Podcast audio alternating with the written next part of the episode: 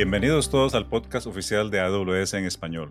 Mi nombre es Wilfrido Solano, arquitecto de soluciones en AWS, y conmigo está nuestro invitado de hoy, Camilo León, experto en base de datos y arquitecto de soluciones en AWS. Con él estaremos discutiendo prácticas recomendadas de optimización de costos para RDS SQL Server. Muchas gracias por la invitación, Wilfrido. Encantado de estar aquí con ustedes nuevamente. Camilo, creo que podríamos iniciar la conversación aclarando por qué es tan importante este tema de optimizar costos en RDS SQL Server. ¿De, dónde salió la idea originalmente? Gracias por la pregunta, Wilfrido. Definitivamente tenemos que empezar por allí. Mira, toda esta iniciativa de optimización de costos originalmente surgió, fue en respuesta a la crisis financiera global que se produjo después de la pandemia de COVID-19 entonces, reducir costos se convirtió en una prioridad para todos nuestros clientes. Era como un tema obligado todo el tiempo. Y esto me recuerda un dicho que siempre repetía mi abuela, que, no es el picó, son los discos. ¿Te acuerdas de esa época, Wilfrido? Del tocadisco, los discos de vinil. Sí, yo creo que sí. Upa, ahí se me cayó la cédula, como dice en Venezuela.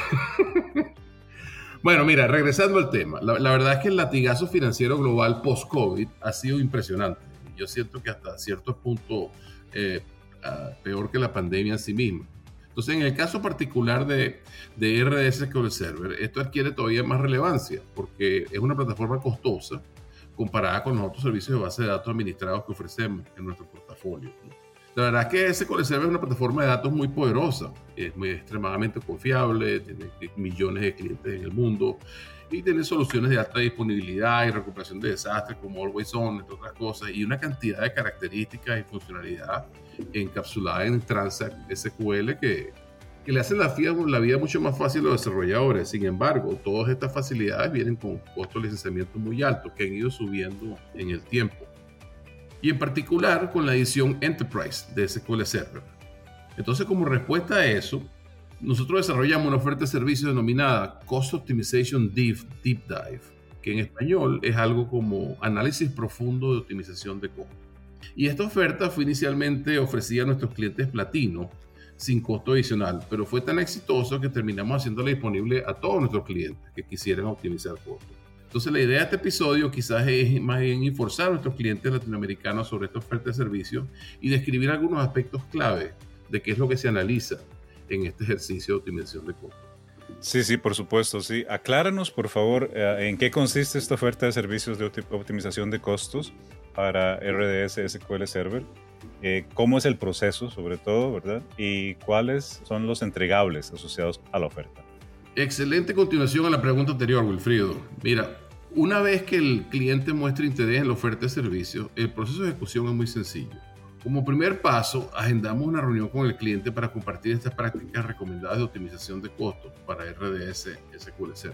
Y luego elegimos juntos el alcance, es decir, cuáles cargas de trabajo, cuáles instancias de, RDS están dentro del alcance de la iniciativa.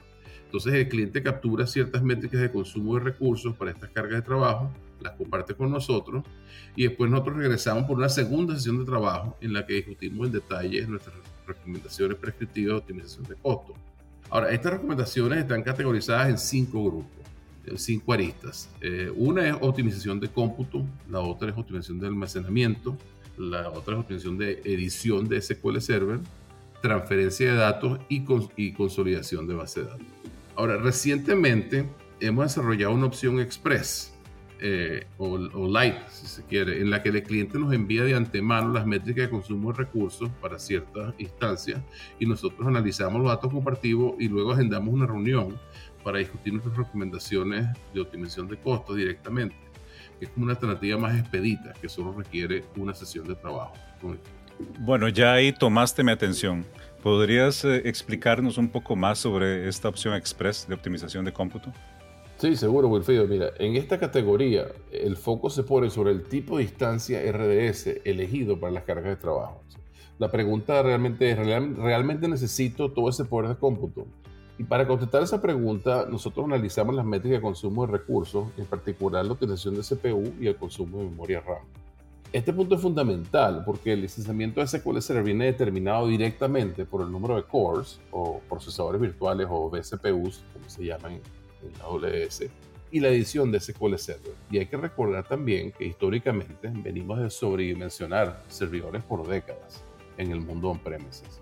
Yo me acuerdo que una vida, en una vida anterior, cuando trabajaba para otra empresa de consultora muy grande, la, práctica recomendada era dimensionar el poder de cómputo de tus servidores de base de datos de manera que pudieran procesar cómodamente los máximos de concurrencia previstos para un horizonte de tres años. Y había que documentar todo esto en un plan de capacidad. Y la razón detrás de esto era que para aprovisionar hardware adicional era un proceso costoso y complicado. Entonces la nube y la noción de cloud computing eh, cambió por completo este paradigma. Entonces, todo esto lo trae a colación porque en general los servidores de nuestros clientes están sobredimensionados, porque esa era históricamente la práctica recomendada. Quizás en menor medida en ambientes completamente virtualizados. Y, y reducir el número de procesadores de instancias de redes SQL Server tiene un gran impacto en términos de costo. Ahora bien, ¿cuál es el nivel de utilización de CPU que estamos buscando? En general, la idea es dimensionar el servidor de manera que en los picos de utilización esté oscilando entre 90 y 100%. Y en promedio, la utilización oscila entre 50 y 60%. Yo sé que esto suena escandaloso y antes de que empiecen a lanzarme tomates, déjame explicarlo. ya. Cuando tienes cargas de trabajo corriendo en la nube, no hace falta aprovisionar considerando solamente los picos de utilización de CPU por dos razones. La primera es que tener un servidor corriendo al 100% por breves espacios de tiempo no genera ningún tipo de errores o inestabilidad en el sistema. Y sí, es cierto que se puede observar cierta degradación en el desempeño del servidor si esta situación se prolonga, porque las sentencias de T-SQL que están este, esperando y compartiendo tiempo de CPU, eh, bueno, tienen que un poco tomar un poco más de tiempo para completarse. Ahora, la otra razón por la cual tiene sentido este nuevo enfoque de dimensionamiento es que es muy sencillo escalar eh, el poder de cómputo hacia arriba o hacia abajo. Es, es solo cuestión modificar la instancia RDS SQL Server. Y si esa instancia tiene habilitada la opción multi-AZ, que ofrecemos en RDS, y la edición de SQL Server Enterprise Edition, por ejemplo, el tiempo fuera de línea es tan solo lo que toma un failover, que serían como unos 10 segundos o menos en ese caso. Bueno, perfecto. Camilo, antes de tirarte los tomates, entonces, eh, ¿nos podrías decir si eso es una práctica común en nuestros clientes actualmente? Eh, ¿Cuál sería tu recomendación en este caso? Sí, mira, yo sé que, que, suena un poco arriesgado, pero te cuento una anécdota con relación a esto. Mira, hace algún tiempo estaba liderando un proyecto de migración de base de datos de Oracle a SQL Server para una aplicación de misión crítica que operaba en una red de hospitales en los Estados Unidos. El reto era migrar todos los datos en una ventana de migración bastante restringida y sin errores. Te imaginarás que era fundamental que no se perdieran datos en ese proceso, porque eran historias clínicas de pacientes, entre otras cosas. Entonces, el proceso de migración que diseñamos incluía un servidor ETL dedicado, una serie de paquetes SSIS, eh, un paquete portable era el diseño, y un script de PowerShell que orquestaba todo el proceso. Entonces, uno de los puntos claves era determinar cuántos paquetes de SSIS podían concurrir, eh, correr al mismo tiempo, concurrentemente, para poder completar el proceso lo más rápido posible y sin errores. Bueno, después de mucho ensayo descubrimos que el número ideal era 50. Y de hecho, cuando ejecutábamos ese proceso de migración en el ambiente de los clientes, este servidor TL pasaba casi dos horas con el CPU al 100% y después gradualmente bajaba la utilización hasta completar la ejecución de todos los paquetes. Cero errores. Que quede claro, yo no estoy proponiendo que tengamos nuestros servidores corriendo al 100% todo el tiempo, de ninguna manera. Mi, punto es que picos de utilización del 100% no necesariamente son un problema. El otro detalle es, al dimensionar el poder de cómputo es tener en cuenta el tipo de procesador que, que una instancia RDS utiliza. Tipos de instancias más recientes como la RSEC 6i o X2 y EDN vienen con procesadores mucho más rápidos eh, que otros tipos de instancias más viejos como los R5, los R4, eh, etc. Entonces, esta diferencia es todavía más notoria cuando se compara con los servidores físicos o virtuales eh, en los ambientes de los clientes sobre, que, sobre estos servidores que han sido adquiridos hace mucho tiempo. El otro aspecto que es importante analizar es la cantidad de memoria que la instancia consume. En este sentido, la lógica es esencialmente al revés es fundamental asegurarse de que el servidor tenga siempre suficiente memoria para operar Windows, aparte de la memoria requerida por SQL Server. Aquí lo, lo, más importante es determinar con precisión cuánta memoria SQL Server realmente necesita y chequear ciertos parámetros de configuración del servidor como Max Server Memory, Total Server Memory, Page Life Expectancy, entre otros. Ok, impresionante. Eh, gracias por todo este contexto con relación a la optimización de cómputo. Mucha información y anécdotas. Ahora, ah, ¿podríamos cambiar a almacenamiento? ¿Cómo podríamos optimizarlo?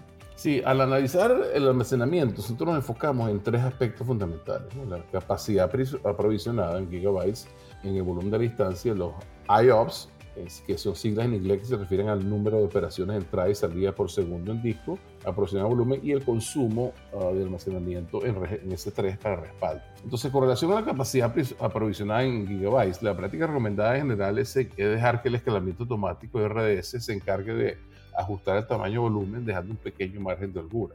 Por supuesto, también es importante, es importante analizar el patrón de crecimiento de la base de datos. Aquí, aquí el cambio para ir nuevamente es que ya no hace falta aprovisionar almacenamiento considerando necesidades actuales y proyecciones a futuro, porque es muy sencillo escalar almacenamiento en la nube. Yo me acuerdo que antes uno de los personajes más populares y poderosos del departamento de TI era el administrador del SAN. Ese tenía las joyas de la corona, porque era quien creaba los LONs y se los asignaba a los servidores. Él decidía cuántos gigabytes iba a tener tu volumen, cuántos IOPS, todo. Yo me acuerdo que esa era la primera persona que quería conocer al llegar a las oficinas de clientes. También recuerdo que era extremadamente costoso expandir la capacidad del SAN o el NAS para ciertos clientes. Sí, definitivamente son otros tiempos. Ah, es increíble ver la capacidad de almacenamiento que tienen ahora los teléfonos celulares. Aparte de lo que me comentas con relación al dimensionamiento dinámico, ¿Hay alguna otra estrategia de optimización de almacenamiento de la que podamos conversar? Sí, basado en nuestra experiencia de optimización en los últimos dos años, ah, ejecutando este, esta oferta de servicio, mejoras significativas en términos de almacenamiento usualmente requieren ajustes en el esquema de base de datos. Por ejemplo, eliminar índices no utilizados y en general optimizar la estrategia de indexación de la base de datos puede generar importantes ahorros en términos de almacenamiento. Comprimir las tablas más grandes dentro del esquema de base de datos también ha probado ser muy efectivo. El otro tema que por lo general resulta un poco válido discutirlo es el tema de la retención de datos. ¿Cuánta historia de transacciones hace falta preservar en línea para satisfacer las necesidades de las aplicaciones y al mismo tiempo mantener un tamaño de base de datos estable en el tiempo? Lo que llaman un active data set.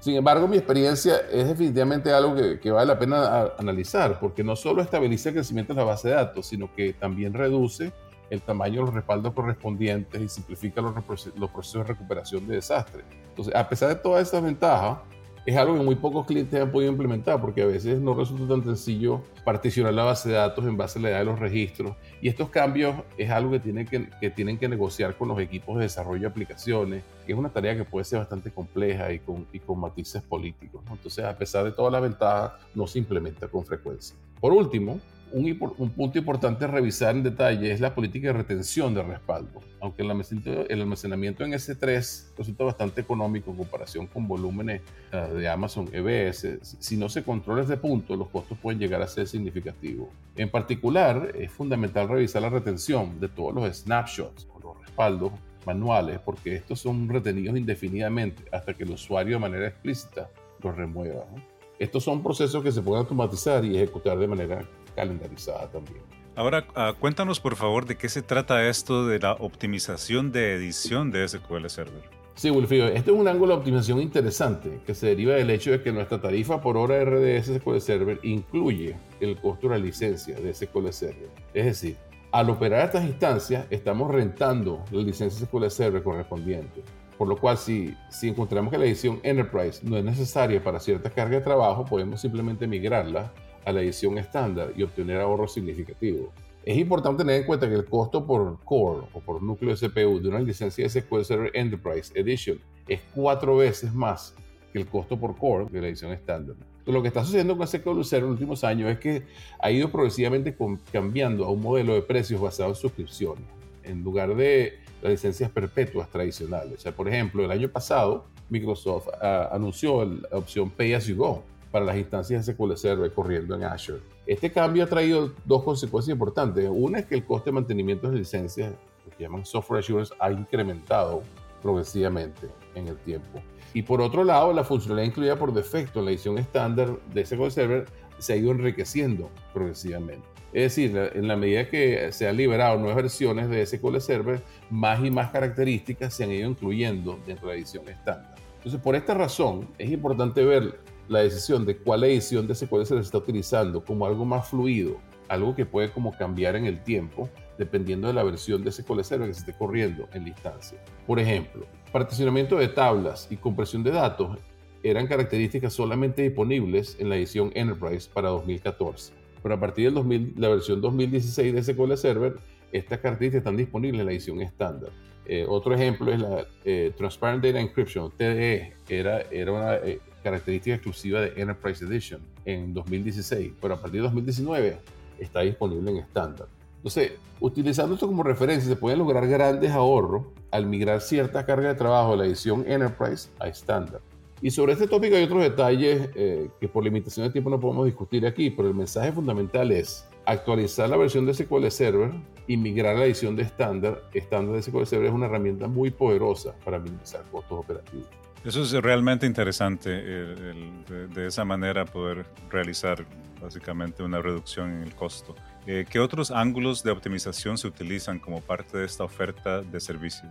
Sí, Wilfredo, mira, los otros dos ángulos de optimización que analizamos son transferencia de datos y consolidación de bases de datos. O quizás podemos decir más bien oportunidades de consolidación de bases de datos. Las recomendaciones prescriptivas derivadas de todos ángulos son menos frecuentes por diferentes razones. En el, caso de la transferencia de datos, esto solo realmente es relevante para escenarios que contemplan instancias RDS Server desplegadas sobre múltiples regiones, lo cual no es el caso para todos los usuarios. Y los cargos asociados a transferencia de datos entre zonas de disponibilidad entre una misma región son mínimos, un céntimo valor por gigabyte, y por la necesidad de tener una solución resiliente a fallas con alta disponibilidad prevalece sobre los costos asociados. Sin embargo, hay soluciones y escenarios en los que este análisis es pertinente y puede generar ahorro en términos de costos operacionales. En cuanto a la perspectiva de optimización de consolidación de base de datos, a pesar de ser un punto válido que puede plantear escrituras más eficientes en términos de costos operacionales, el hecho de que su implementación puede requerir ciertas modificaciones, aunque sean pequeñas, en la arquitectura de las soluciones lo hace infactible en muchos casos. Por otra parte, eh, por lo general es necesario obtener un poco más información sobre el ecosistema de aplicaciones que interactúan con esa base de datos y otras dependencias funcionales. Sin embargo, cuando el cliente tiene la disposición de explorar estas opciones, es posible generar ahorros importantes, importantes utilizando estas técnicas de consolidación de base de datos. ¿Y crees que nos podrías compartir eh, en promedio, básicamente, eh, cuánto han ahorrado en términos de costo los clientes que han ejecutado esta oferta de servicios y también cómo pueden solicitarla? Wilfrido, esto me parece una gran pregunta para cerrar nuestra tertulia hoy. Basado en los ejercicios de optimización que yo he liderado este año, los ahorros operacionales oscilan entre 18 y 45%. Es decir, definitivamente vale la pena. También es importante tener en cuenta que fácilmente se puede añadir al alcance del análisis instancias de SQL Server corriendo on-premises, localmente o en S2. De esta manera podemos optimizar en términos de costo las instancias de SQL Server que ya están en RDS y evaluar financieramente potenciales escenarios de migración a RDS. Dos pájaros, un tiro y eficiencia al máximo. bueno, aquí ya regresando a tu última pregunta para cerrar. Esta es una oferta de servicio sin costo alguno para el cliente. Y si están interesados en optimizar instancias SQL Server operando actualmente en RDS o analizar potenciales escenarios de migración, simplemente contacten a su ejecutivo de cuentas AWS para agendar una llamada e iniciar el proceso. Y bueno, eso es todo por hoy, Wilfrido. Muchísimas gracias por la oportunidad una vez más. Ha sido un verdadero placer. Y, saludo a todos esos amigos invisibles que nos escuchan. Un gran abrazo. Excelente. Muchas gracias a Camilo León del equipo de desarrollo de negocios de AWS y gracias a ustedes por escucharnos. Esperamos que este capítulo haya sido de su agrado y que toda esta información les sea de utilidad. Recuerden que leemos cada correo que nos envían. La dirección es AWS Podcast en español amazon.com. Soy Wilfrido Solano. Hoy me acompañó Camilo León y como nos gusta decir en AWS, sigamos construyendo.